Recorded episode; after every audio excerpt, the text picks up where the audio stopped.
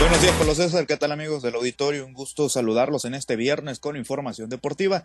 Y vamos a arrancar con temas de fútbol, porque el día de ayer arrancó la gran final, la gran pelea por el campeonato de este torneo Apertura 2023 con el compromiso de ida que se disputó por allá en el volcán universitario, la Casa de los Tigres, donde el América, la verdad es que consiguió un buen resultado y esto lo acerca para conquistar aún, pues lo acerca aún más, ¿no? Para esa conquista de la ansiada estrella número 14, ya debido pues que tuvo este logro por allá en el estadio de los Tigres, la final de ida terminó con marcador de 1 a 1, esto luego de unos 90 minutos donde anotó Henry Martin, esto al minuto 51 por la vía del penal y Ociel Herrera, el sinaloense, terminó empatando el compromiso al 71 en un tiro de esquina, remató por ahí a las afueras del área chica a primer poste puso la pelota y de esa manera se empató el compromiso y todo se estará definiendo el próximo domingo en el compromiso de vuelta donde el América va a recibir en el Estadio Azteca los Tigres. Este compromiso, este duelo está pactado para iniciar a las 6.30 de la tarde. Vamos a otros temas referente a la Liga Mexicana del Pacífico. Ayer cerraron las series de este de esta entre semana y en un dramático tercer compromiso, los Cañeros de los Mochis y los Tomateros de Culiacán en extra innings nuevamente volvieron a tomar protagonismo. Al final la pizarra fue de cinco carreras a cuatro a favor de los Guindas y de esa manera los Tomateros rescataron el compromiso del honor.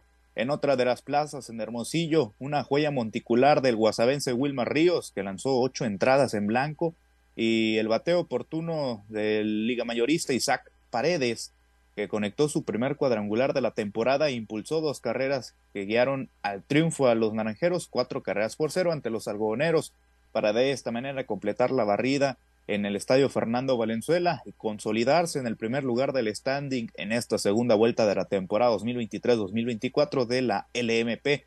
En más resultados, comentarles que Venados cayó 6 por 4 en contra de Sultanes, los Charros le pegaron 9 por 3, por 3 a los Águilas de Mexicali y Yaquis de Ciudad Obregón superaron 4 por 2 a los Mayos de Navojoa.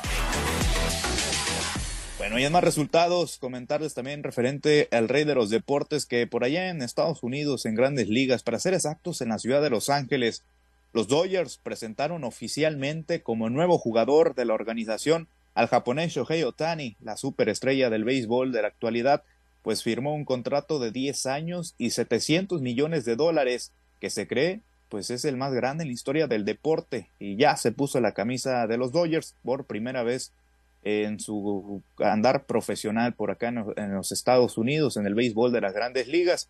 Ya en conferencia de prensa, pues comentó que no podía esperarse a, no puedo esperar a unirme a los Dodgers, fue lo que dijo Tani, esto a través de su intérprete, y pues ya ya está todo concretado. Shohei Otani, la superestrella japonesa y del béisbol de la actualidad, jugará con los Dodgers la próxima temporada de las mayores.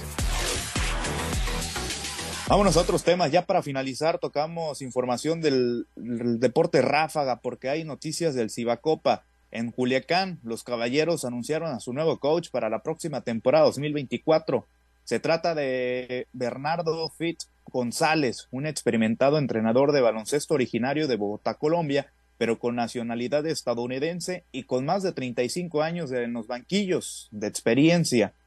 Pero pues esta vez será su primera vez donde estará dirigiendo en México y llevará a buscar a la nobreza a su tercer campeonato del circuito de baloncesto de la costa del Pacífico.